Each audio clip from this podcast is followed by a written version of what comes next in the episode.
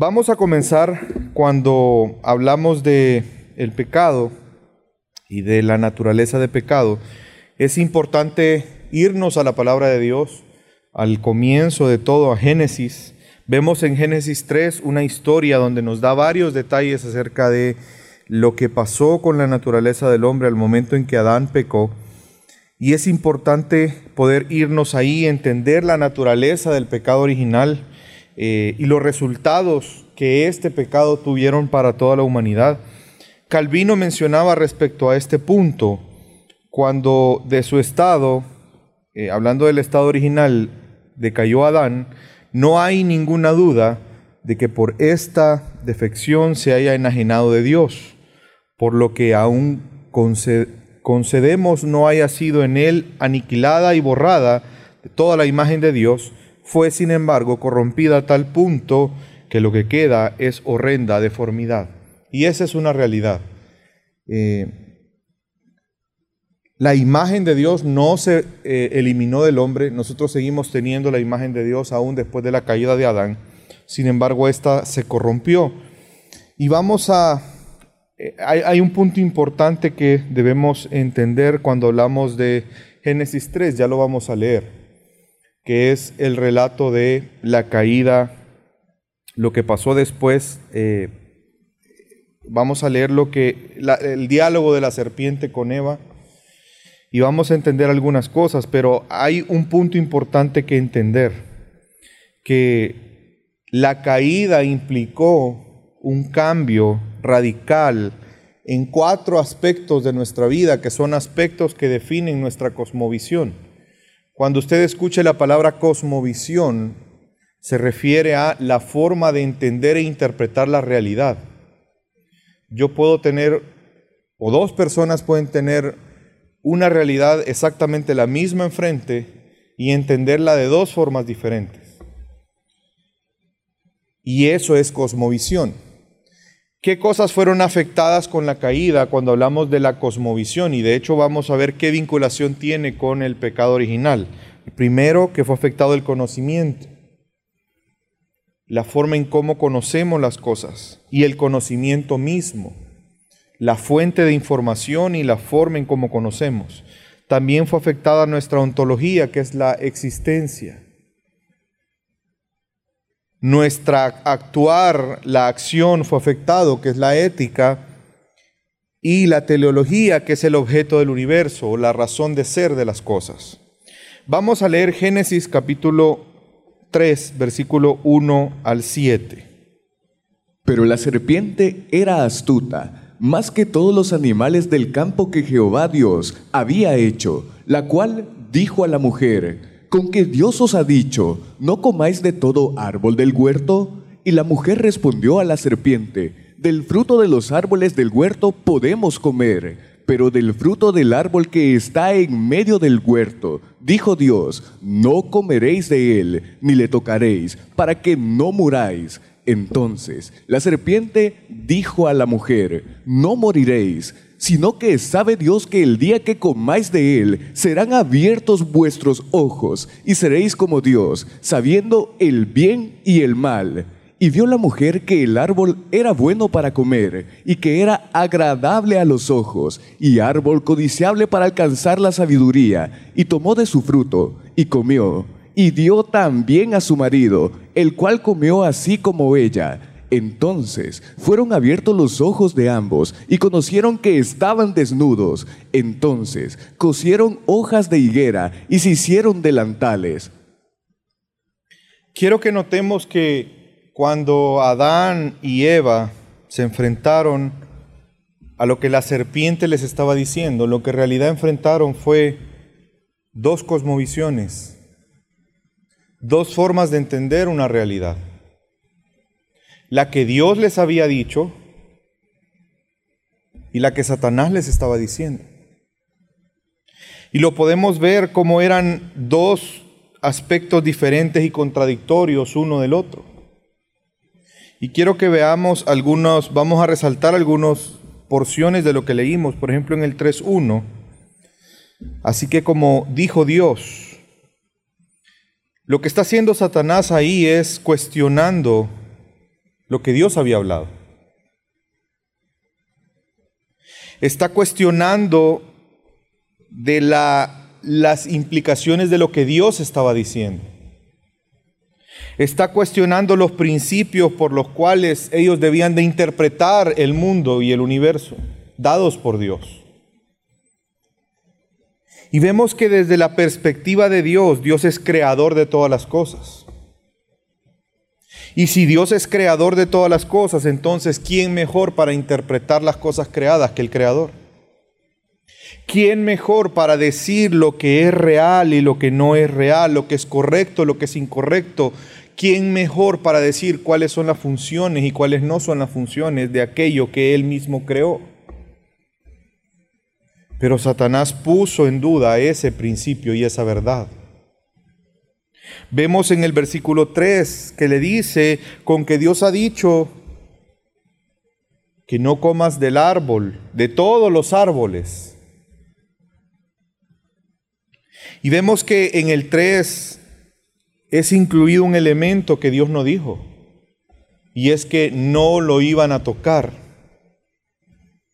Cuando nosotros revisamos lo que Dios le dijo a Adán, porque algo interesante es que el mandato se lo dio a Adán, Eva no existía en ese momento. Dios no le dijo de que no podían tocar el árbol. Le dijo que no podían comer de ese árbol. Sin embargo, vemos que en la discusión se incorpora el hecho de no tocarlo. Y algo que Dios no había dicho. Y Eva estaba negando porque fue Eva la que lo dijo.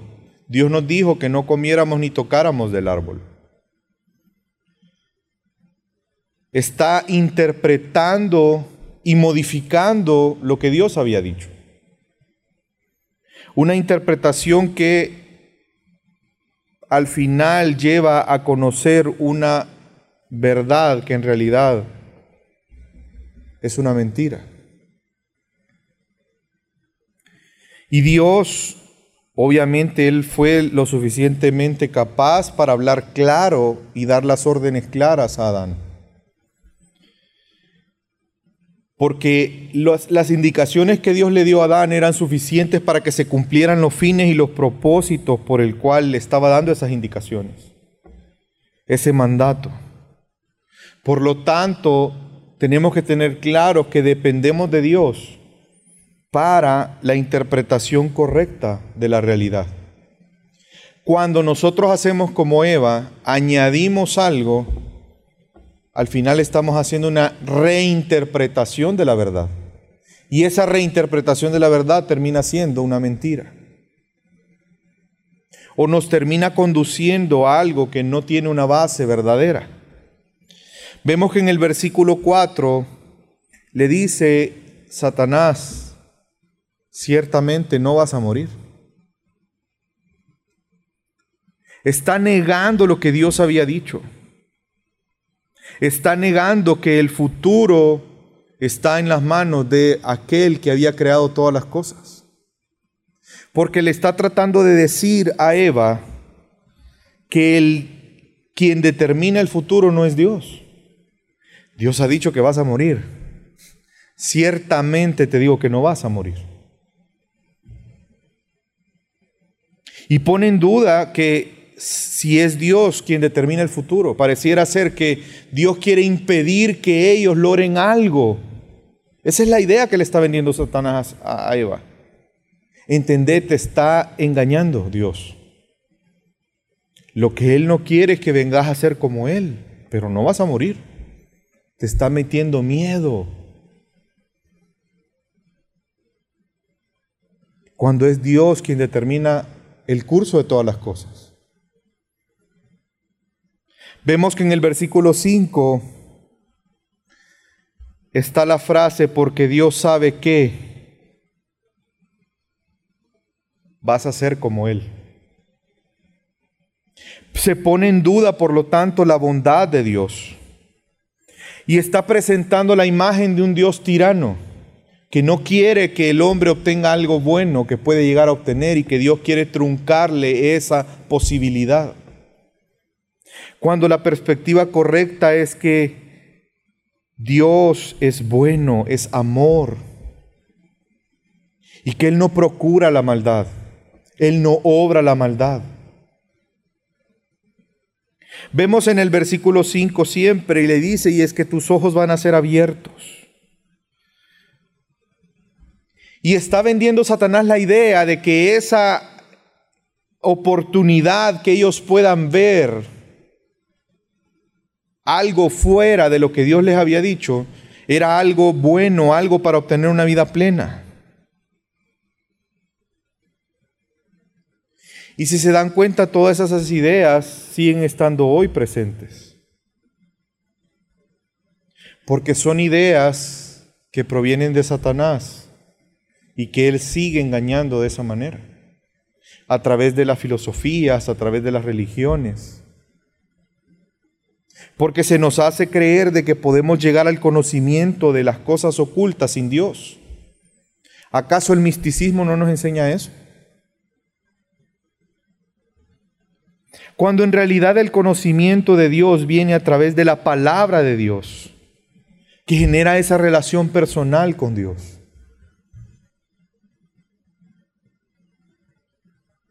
Vemos que en el versículo 5 siempre le dice, va, tus ojos van a ser abiertos y vas a ser como Dios. Y entonces está introduciendo la idea que el fin último de la vida del hombre en ese momento es llegar a ser como Dios, ser una divinidad. Por lo tanto, eso implica que no iba a haber una distinción entre la criatura y el creador. Implica que el hombre iba a poder ponerse a la par de Dios, siendo como Dios.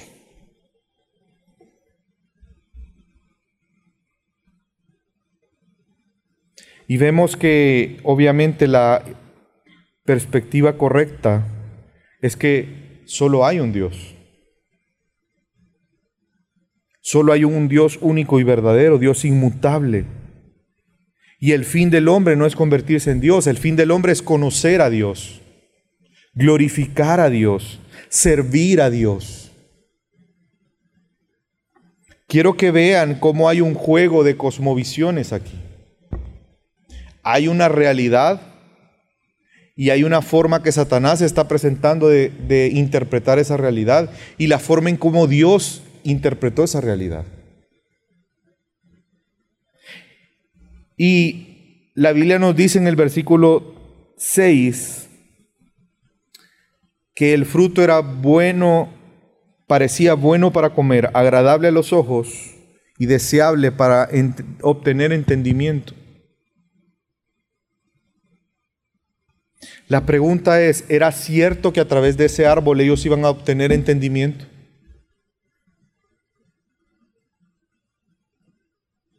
La motivación de, la, de, la, de esa acción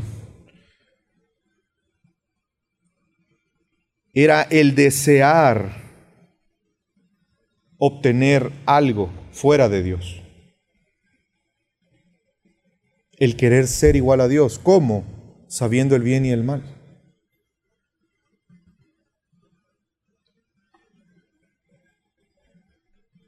Vemos entonces que la, en realidad el propósito del hombre es representar a Dios, es actuar en nombre de Dios, es hablar, enseñar de Dios a otros, es relacionarse con Dios y ejercer dominio sobre las cosas. ¿Saben ustedes que ahí hay tres funciones que Dios delegó específicamente después a algunos hombres. Adán era llamado a cumplir las tres. Estamos hablando de ser profeta, sacerdote y rey. Porque Adán era llamado a hablar de Dios, enseñar de Dios. Era llamado a relacionarse con Dios. Y era llamado a ejercer dominio en nombre de Dios. Y vemos que cuando ellos pecaron, versículo 12 y 13, vieron que estaban desnudos y cosieron ojos de higuero y se hicieron trataron de cubrir su desnudez. Y con esta independencia que venía de ese deseo de vivir separado de Dios, vino la ansiedad, la culpa, la enemistad con Dios, el deseo de obtener una paz, el deseo de tratar de salvarse bajo su propio esfuerzo. Esas hojas que ellos utilizaron para cubrir su desnudez es un símbolo de lo que ellos querían lograr.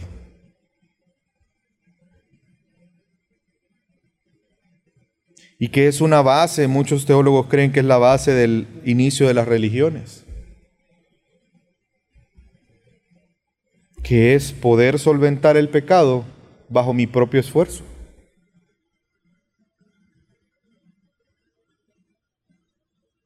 Y vemos que en realidad lo que pasó es que el pecador se siente culpable, porque objetivamente es culpable. Lo que Adán y Eva sintieron era la culpabilidad.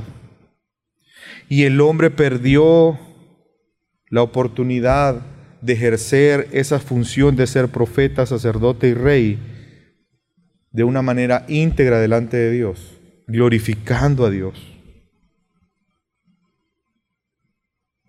Y ahora se rompe esa relación con Dios. Y la realidad del hombre empieza todo el tiempo a ser interpretada de una manera distorsionada. No sé si alguno de ustedes tiene una graduación alta. Yo soy una persona que sin mis lentes no veo. Y tengo dos enfermedades, no puedo ver ni de lejos ni de cerca y veo borroso. Pues ¿sabe qué es lo que pasó con el hombre en realidad cuando pecó? Su vista se volvió así, borrosa. Yo puedo ver a las personas, pero no veo bien su rostro. Está distorsionada la imagen. Hasta que me pongo mis lentes puedo ver detalles. Y eso es lo que le pasó al hombre.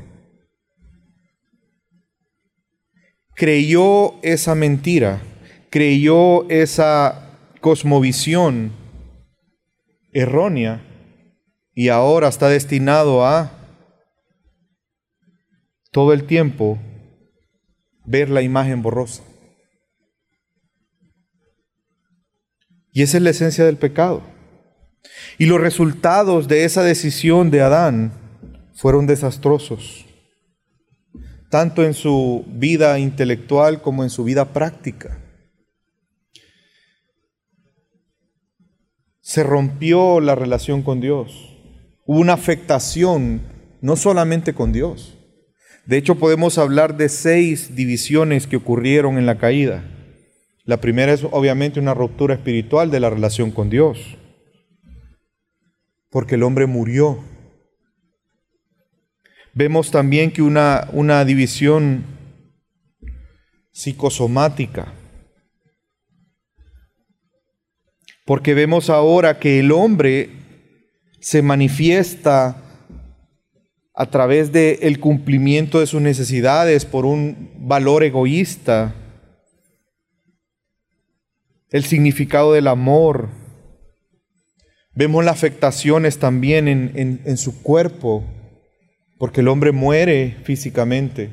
Vemos a la mujer que ahora iban a multiplicarse sus dolores de parto. También vemos una división, sociológica, porque a partir de ahí el ser humano entra en conflicto no solamente consigo mismo, sino con los demás. Y lo podemos ver de una manera clara en el caso de los celos que Caín tuvo de Abel, que lo llevaron a asesinarlo. Vemos también una división en, en un aspecto que se conoce como antroecológico, porque el hombre entra en conflicto con toda la creación.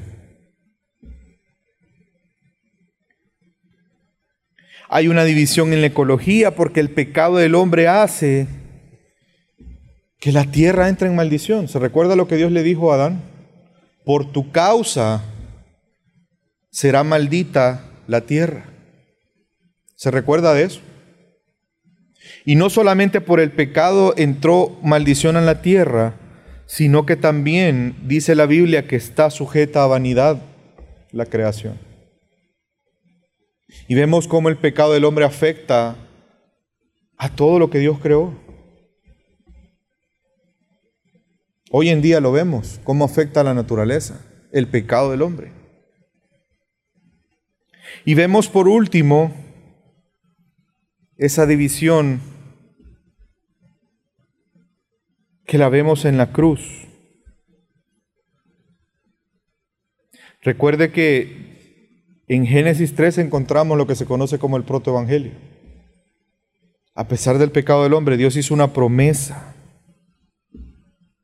Y en medio del juicio de Adán, Dios dio la promesa de la victoria sobre el pecado, sobre la muerte, sobre Satanás. Porque recuerde que la muerte entró al mundo por el pecado de Adán. Y Dios promete la victoria. Dios promete que iba a bendecir a su simiente. Y vemos cómo esa simiente está ahí, Enoch, Isaac, Jacob, David, hasta llegar a Jesucristo. Pero recuerde que ahí hubo una división. Porque cuando Cristo fue llevado, Él entrega su vida y es llevado a la cruz. Él fue hecho pecado por nosotros. Y Dios tiene comunión con el pecado. Tuvo que haber una separación en la relación de Cristo por un momento con Dios. Porque Él fue hecho pecado por nosotros el justo por los injustos. Después de la caída,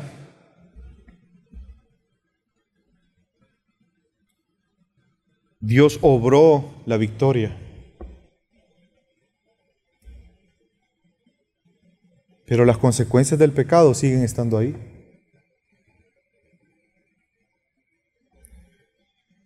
Y vemos que la, en, el, en, el, Antiguo Testamento nos narra cómo esa naturaleza pecaminosa se manifiesta en conductas. Vemos, por ejemplo, que en Génesis 6 Dios mismo dice que la maldad del hombre se había multiplicado en la tierra y que el corazón del hombre era continuamente el mal. La naturaleza del hombre quedó corrupta totalmente. Vemos que David afirma, yo nací en iniquidad y en pecado me concibió mi madre, Salmo 51, 5. La palabra iniquidad, ¿sabe qué connotación tiene? La culpa que merece un castigo.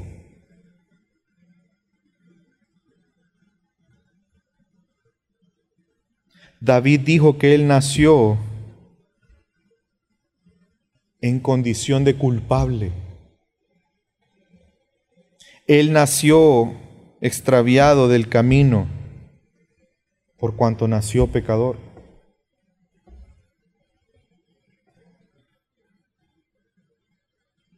El ser humano entonces, a partir de ahí no hace lo que es conforme a la verdad. Usted recuerda Proverbios 4:23. Guarda el corazón, guarda tu corazón, porque de él mana la vida. El corazón significa el hombre interior, el alma, la mente, las emociones, la voluntad. El ser humano en realidad no es producto del ambiente. No es cierto que el ambiente es que hace a una persona mala. La persona ya es mala en su interior. El mal que viene del corazón de su interior. Por lo tanto, la voluntad del ser humano es corrupta. Isaías 39, Dios refiriéndose al pueblo, porque pueblo rebelde es este, hijos mentirosos, hijos que no quieren oír la ley del Señor. Y esa es la condición de todo ser humano natural. Somos rebeldes. No queremos escuchar a Dios. Como lo expresa 2 de Pedro 2.19, somos esclavos del pecado, de la corrupción. Nuestro hombre interior está corrupto. Jeremías 17:9, engañoso es el corazón más que todas las cosas y es perverso o corrupto, como lo dicen otras versiones. ¿Quién lo conocerá? Hay dos palabras importantes en este versículo. Engañoso.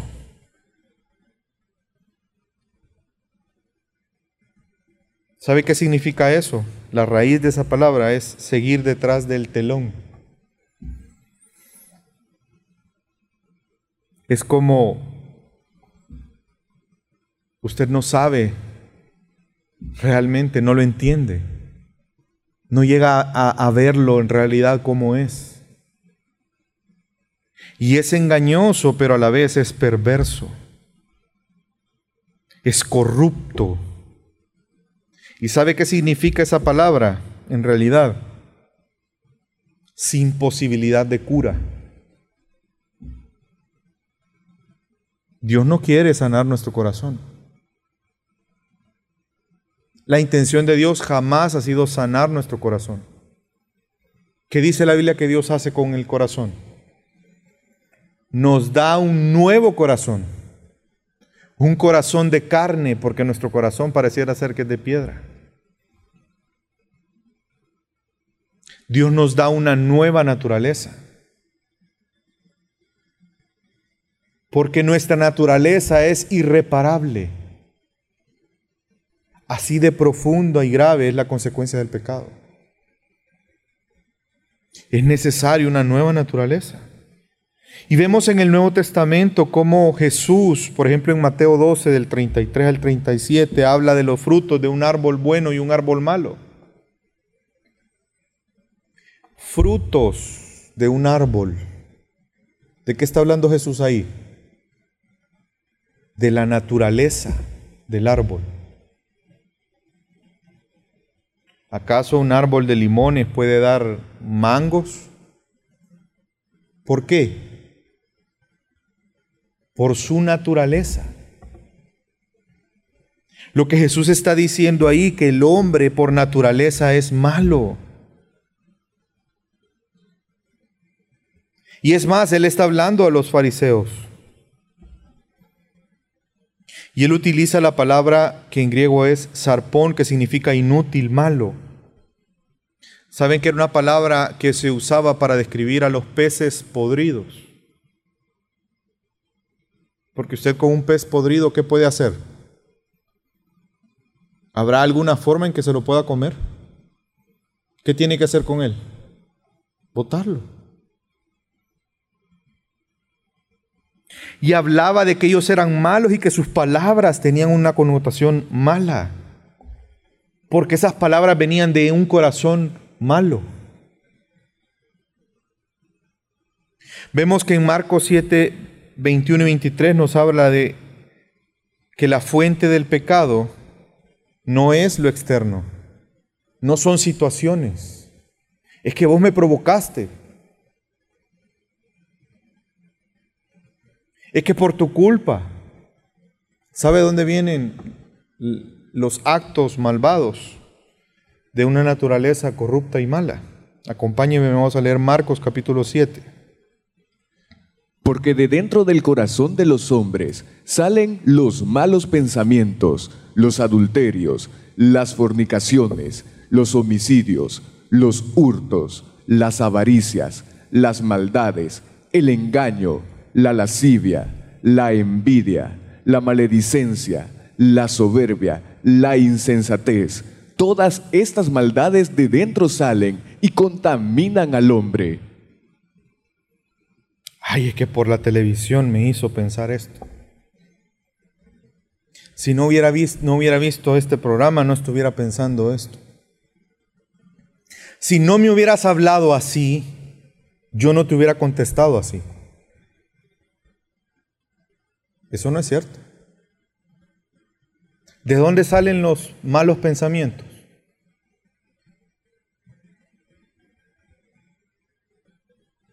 ¿De dónde salen? Del corazón. Sus malos pensamientos salen de su corazón. ¿Por qué cree que la Biblia nos dice, pensad en lo bueno? Ahí está hablando de nuestra nueva naturaleza. Nuestra nueva naturaleza nos hace pensar en esas cosas. Nuestra vieja naturaleza es la que nos hace pensar pensamientos que no glorifican a Dios. Nuestras reacciones, nuestras acciones, provienen de nuestra naturaleza, del interior nuestro, porque de dentro, dice el versículo 21,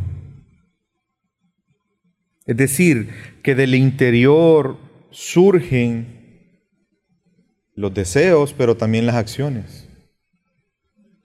La naturaleza interior nuestra es la que está corrupta y es malvada y nos hace obrar maldad.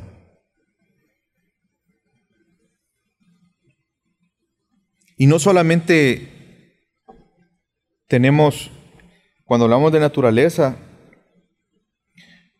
no solamente estamos hablando de una parte, estamos hablando de, cuando la Biblia dice corazón, se está refiriendo a nuestro hombre interior. ¿Sabe usted que su voluntad es corrupta? Que sus emociones son corruptas. Qué grave error es cuando un cristiano le dice a otro, es que hace lo que tu corazón te diga. De seguro Dios ha puesto eso en tu corazón y hacelo. Porque ¿cómo está nuestro corazón? Es malvado perverso. ¿Y cuál es la cualidad? Engañoso. Se va a dejar llevar por su corazón. No sé dónde va a terminar. Juan 3:19. El juicio es este, que la luz vino al mundo y los hombres amaron más las tinieblas que la luz, porque sus obras eran malas. Cuando dice amaron, la raíz es ágape. ¿Y sabe qué significa ese, esa, esa palabra? Que su amor está puesto en un objeto o en algo en específico. Ellos amaron más. ¿Qué amaron? ¿Dónde está el, el, el amor puesto para un hombre natural? ¿Qué ama un hombre natural? ¿A Dios? No. Aman las tinieblas. ¿Y ese amor a las tinieblas cómo se refleja? Porque las obras son malas. Por lo tanto, si amamos a Dios, ¿cómo se va a reflejar eso? En obras que glorifiquen a Dios. Nuestra mente está corrupta. Primera de Corintios 2.14. El hombre natural no acepta las cosas del Espíritu de Dios porque le son locura y no puede entenderlas porque ellas se disciernen espiritualmente. El hombre natural es aquel hombre que vive como que si no existiera un mundo espiritual, como que si existiera solo lo físico. Su punto de referencia es Él mismo, su propio entendimiento.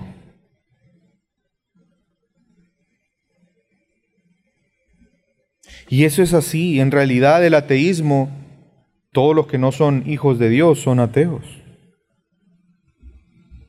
Porque van a tener una interpretación de la realidad fuera de Dios. Y aunque ellos digan creer en Dios, lo que en realidad han hecho es crear su propio Dios.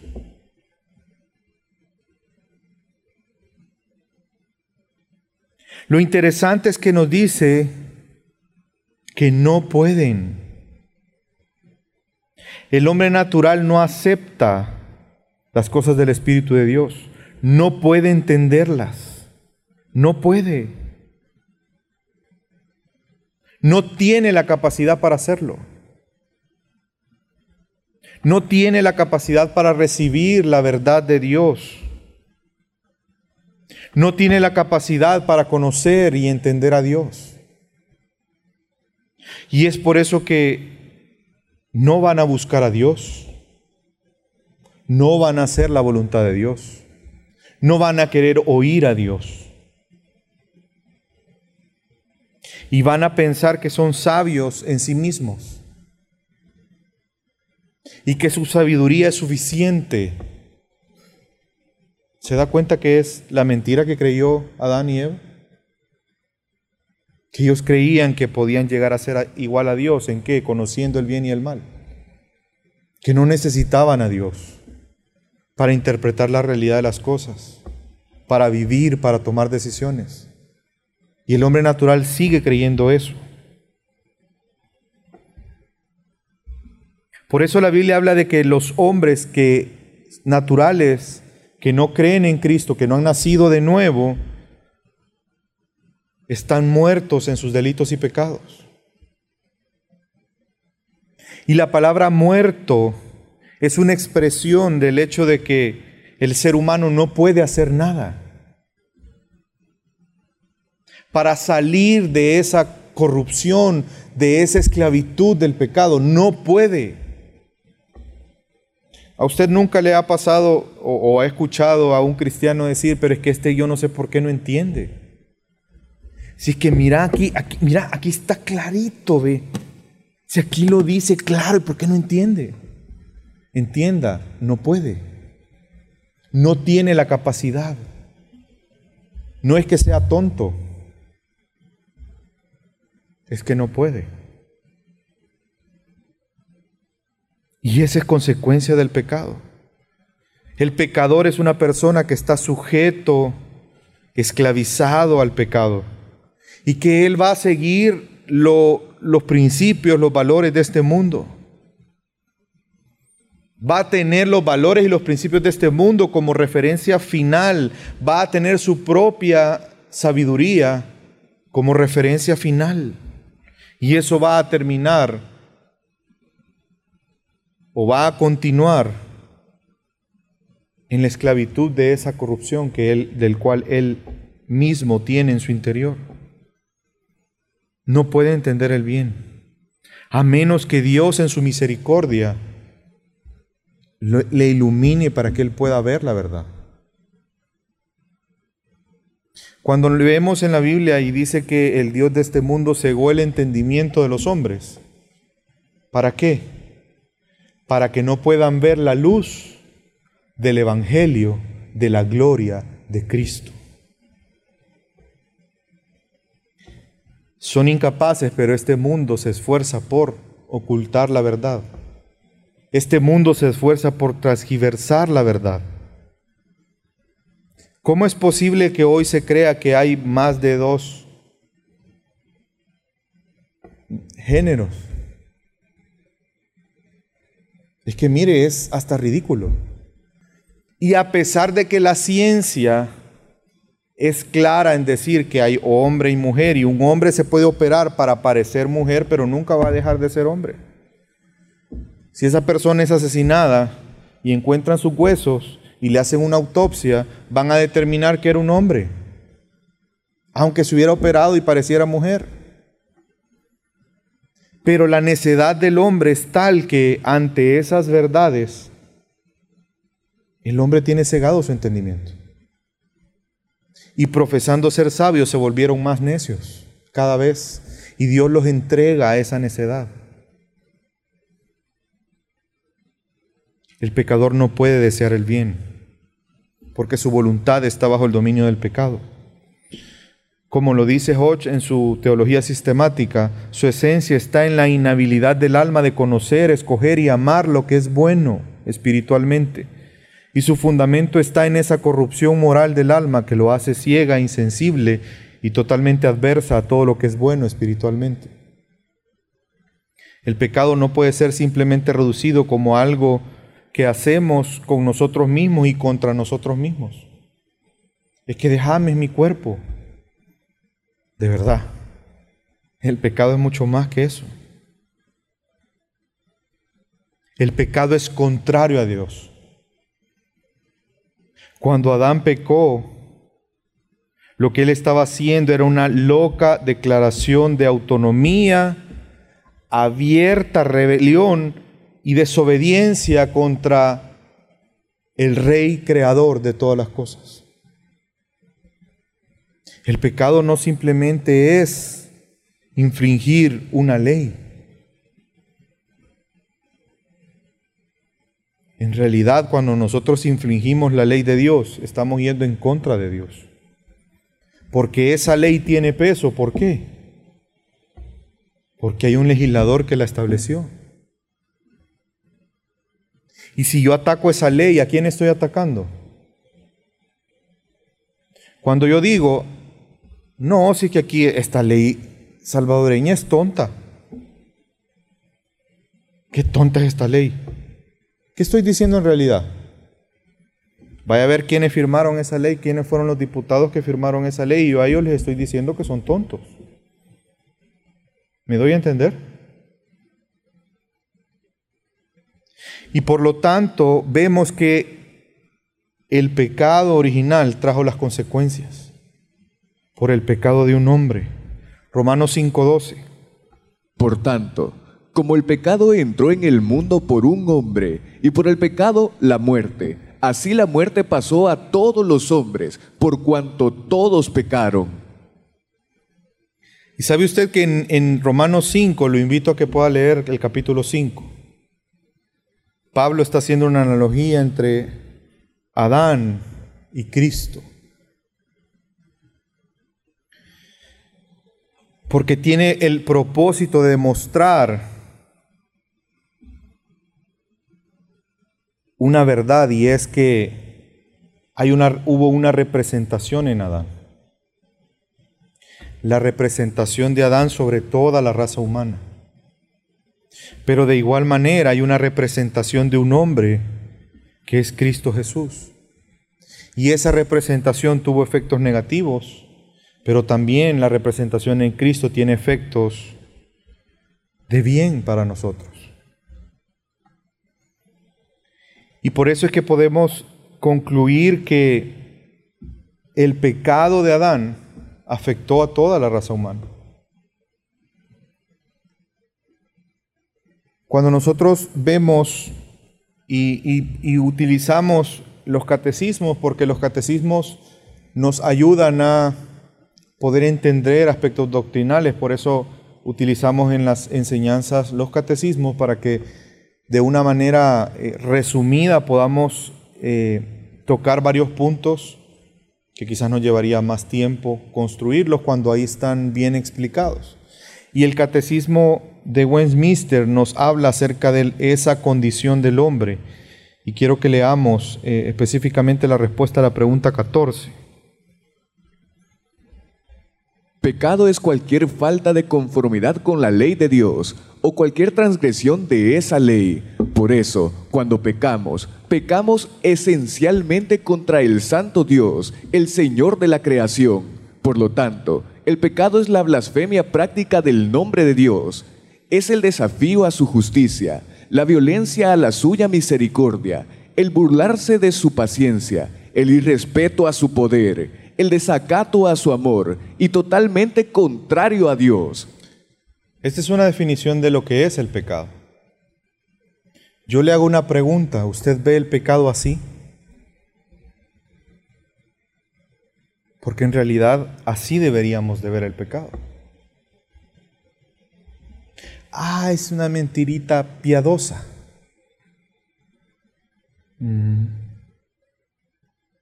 Pues piadosamente usted está desafiando la justicia de Dios piadosamente está violentando la misericordia de Dios. Piadosamente se está burlando de la paciencia de Dios y está irrespetando piadosamente su poder. Piadosamente nos estamos desacatando de su amor, burlándonos piadosamente de su santidad. ¿Vemos el pecado así? Debemos notar que la Biblia no da una explicación del origen del pecado, pero hay cosas importantes que podemos saber de la fuente del pecado. Vamos a volver a la confesión de Westminster que nos dice al respecto. Nuestros primeros padres, seducidos por la astucia y la tentación de Satanás, pecaron, comiendo del fruto prohibido, según su sabio y santo consejo. Fue Dios servido para permitir este pecado de ellos, habiendo determinado ordenarlo para su propia gloria. Sabemos que Dios no comete injusticia, pues es santo. La Biblia nos dice que Él no tienta a nadie. Dios aborrece el pecado y por su santidad Él está obligado a castigarlo, pero el pecado no es más grande que Dios. Por lo tanto, el pensar que Dios reaccionó al pecado es un grave error. Dios tenía contemplado dentro de sus planes la existencia del pecado. Y es importante entender que el primer pecado fue cometido por ángeles, no por los hombres. ¿Por qué es importante entender esto? Porque eso elimina cualquier pensamiento dualista. ¿Qué es un pensamiento dualista? Aquel que cree que hay una lucha entre el bien y el mal. Es que nunca ha habido una lucha. Dios creó todas las cosas y las creó buenas en gran manera, dice la Biblia, ¿sí? Dentro de esa creación están los ángeles. Por lo tanto, la maldad no es eterna. La maldad surgió en el tiempo. Dios no creó la maldad. La Biblia no nos explica cómo surge la maldad. Pero no hay una lucha de poderes. Usted ve a Jesús en su ministerio ¿Y qué hacían los endemoniados cuando lo encontraban? ¿Usted ha notado eso? ¿Qué hacían? ¿Acaso no se postraban delante de él? ¿Y por qué se postran? ¿Usted se recuerda de los demonios que le piden permiso para irse a unos cerdos?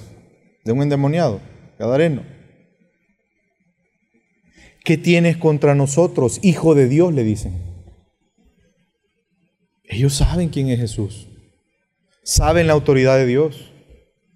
Ellos no se ven capaces de ponerse a pelear con Dios.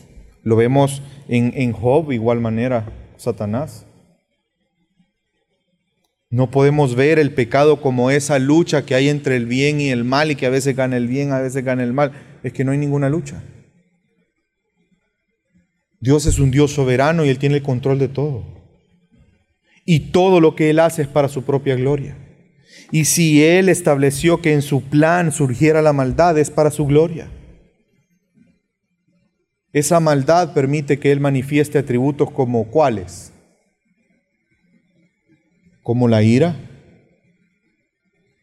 la justicia, porque Él no va a tener por inocente al culpable. Todo es para su gloria.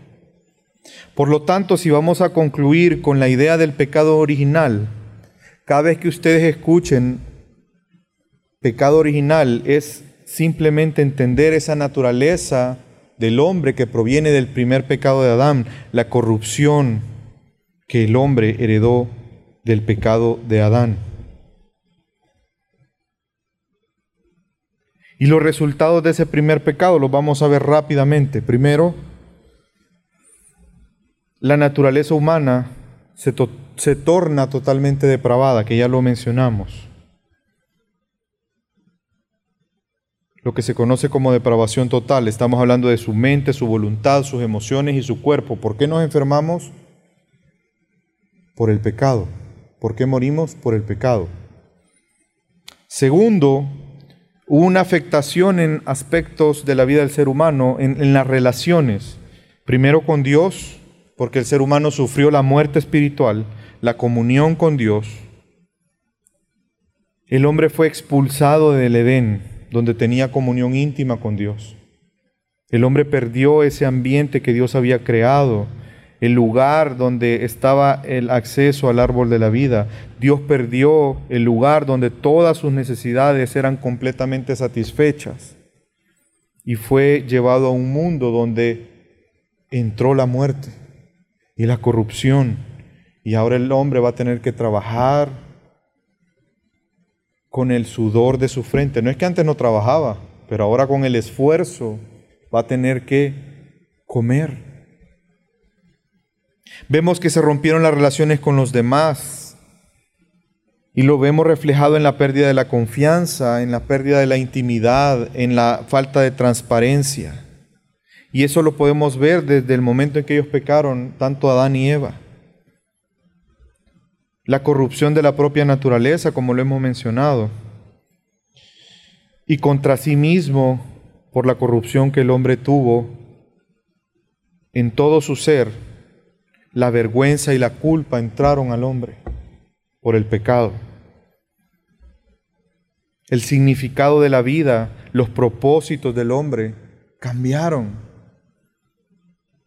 El cómo se ve a sí mismo, ese deseo de, de, satisfacer sus necesidades, su orgullo, o también se puede manifestar una baja autoestima, el egoísmo, y todos esos aspectos provienen del pecado,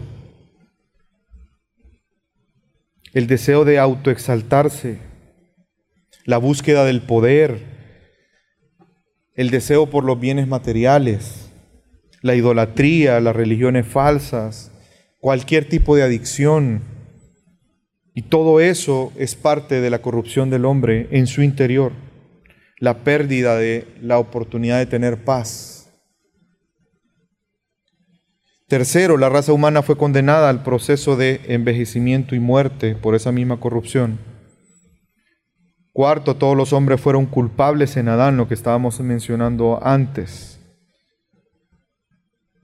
La raza se identifica con Adán y Adán con la raza, de tal manera que la experiencia y el consiguiente juicio de ambos son recíprocos.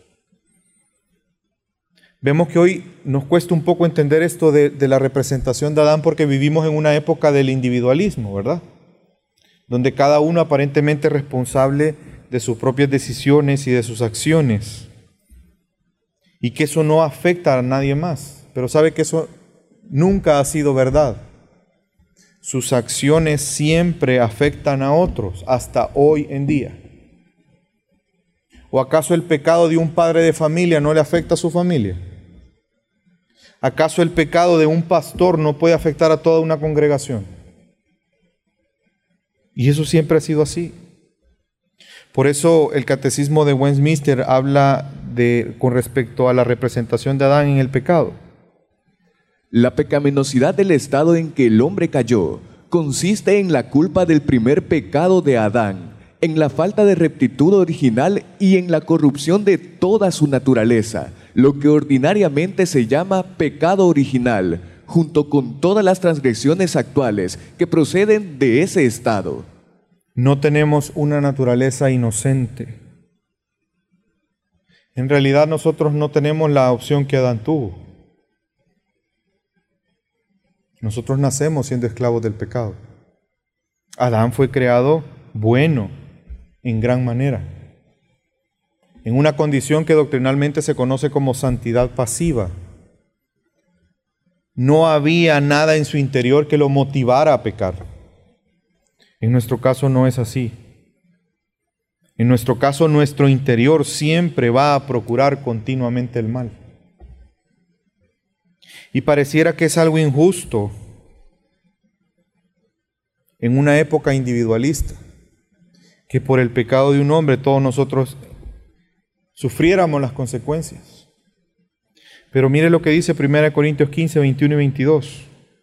Porque por cuanto la muerte entró por un hombre, también por un hombre la resurrección de los muertos, porque así como en Adán todos mueren, también en Cristo todos serán vivificados. Y es por eso que vemos donde la Biblia hace una analogía entre Adán y Cristo, por el tema de la representación del hombre. Adán representó a la raza humana. De igual manera, Cristo representó a la raza humana. Por eso Él se encarnó, Él se hizo hombre. para cumplir este principio de la representación. Y vemos lo que se conoce como solidaridad. Hay dos solidaridades de la raza humana con el primer Adán en cuanto al pecado, pero vemos también la solidaridad de los que creen en el segundo Adán, en Cristo Jesús, que su justicia nos es aplicada a nosotros, así como el pecado de Adán fue aplicado a la humanidad, de igual manera la justicia de Cristo es aplicada a nuestra humanidad. Y mire lo que dice Romanos 5:17. Pues si por la transgresión de uno solo reinó la muerte, mucho más reinarán en vida por uno solo, Jesucristo, los que reciben la abundancia de la gracia y del don de la justicia. Desde el comienzo de Romanos capítulo 5, Pablo empieza a hablar de esa superioridad de la representación de Adán versus la representación de Cristo.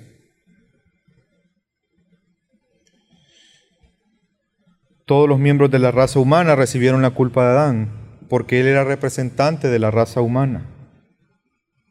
Pero Cristo, el segundo Adán, fue el fundador de un nuevo comienzo para la raza humana.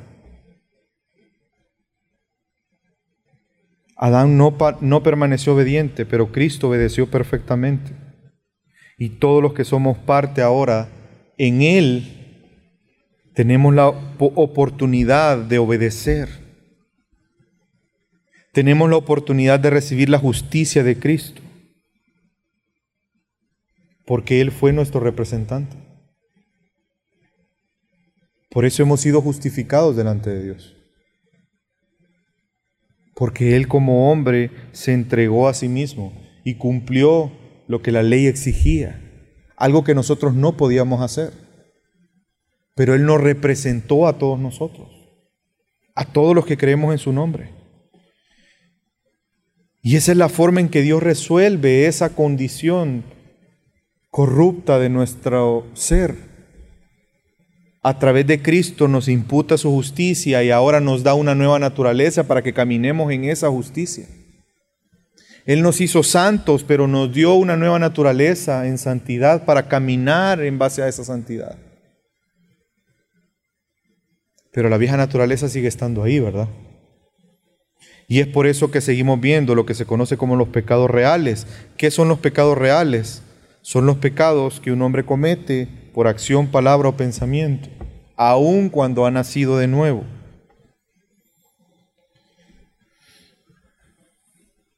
Debemos de entender la relación que hay entre el pecado original y nuestros pecados, porque nuestra naturaleza es pecaminosa, esa naturaleza nos lleva, nos conduce todo el tiempo a pecar.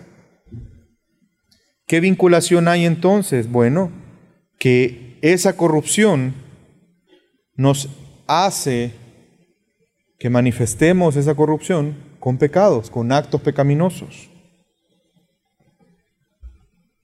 Por lo tanto, el pecado se vuelve inevitable para nosotros. Y quiero hacer una diferencia. Un cristiano peca. ¿Cuál es la diferencia entonces? Que nosotros no nos deleitamos en el pecado. No nos gozamos en el pecado no buscamos continuamente el mal, el pecado. ¿Qué le pasa a usted cuando peca?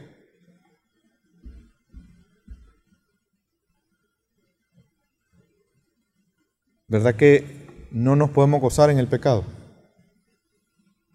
¿Cuántas veces pecamos voluntariamente? ¿O ya ha pecado usted voluntariamente? Que usted sabe que lo que va a hacer en ese momento es pecado y usted dice, ah, no importa, lo voy a hacer y lo hace. Pero al final, quizás en, el, en, el, en, los segundos que lo está haciendo hay una cierta, un cierto gozo, disfrute. Pero después empieza a sentir ese sabor amargo del pecado. Esa es la diferencia. Nosotros sí tenemos la capacidad de responder a Dios a las buenas obras, a la voluntad de Dios, por esa nueva naturaleza que se nos ha sido dada. Pero siempre seguimos teniendo la naturaleza corrupta, por eso se manifiesta en el pecado. Por lo tanto, cuando hablamos de pecado y libre albedrío, tenemos que entender que el hombre natural nunca va a tener un libre albedrío. Su voluntad está sometida al pecado.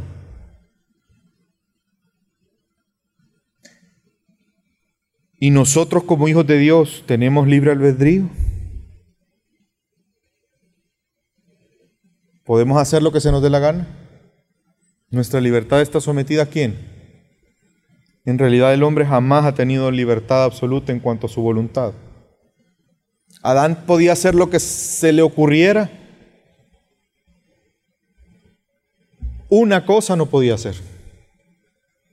Por lo tanto, la voluntad ahí ya estaba limitada, porque había una cosa que no podía hacer. ¿Dios tiene su voluntad limitada? No. ¿Cómo podemos concluir entonces?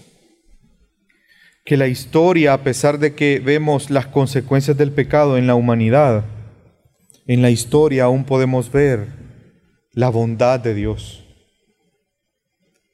Dios hizo las cosas buenas en gran manera.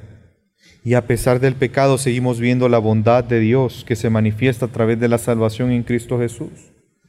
No por el esfuerzo humano, porque el hombre no puede, está muerto, sino por la intervención de Dios. Dios prometió en Génesis. Esa profecía encontró su cumplimiento en el triunfo del segundo Adán. Y la comunidad unida a Él puede entonces ahora tener comunión con Dios y glorificar a Dios. Vemos la gloriosa victoria de Dios en el segundo Adán, que Él conquistó la muerte, el pecado, derrotó a Satanás, y ahora nosotros en el segundo Adán, por su sufrimiento, por su obra en la cruz, todos nuestros pecados han sido perdonados. Y vemos en nuestra propia vida la victoria de Cristo Jesús. Al poder estar aquí en esta noche, al poder orar, al poder tener comunión con Dios, a leer su palabra y entenderla. Y quiero terminar leyendo Colosenses capítulo 2, versículo 13 al 15. Y a vosotros, estando muertos en pecados y en la incircuncisión de vuestra carne, os dio vida juntamente con Él, perdonándoos todos los pecados, anulando el acta de los decretos que había contra nosotros, que nos era contraria, quitándola de en medio y clavándola en la cruz, y despojando a los principados y a las potestades, los exhibió públicamente, triunfando sobre ellos en la cruz por la obra de Cristo en la cruz, en su, en su muerte, nos dio vida juntamente con Él. Y todos nuestros pecados han sido perdonados. Y nos ha dado una nueva naturaleza que ahora puede clamar, Abba Padre. Le pido que me acompañe, vamos a orar.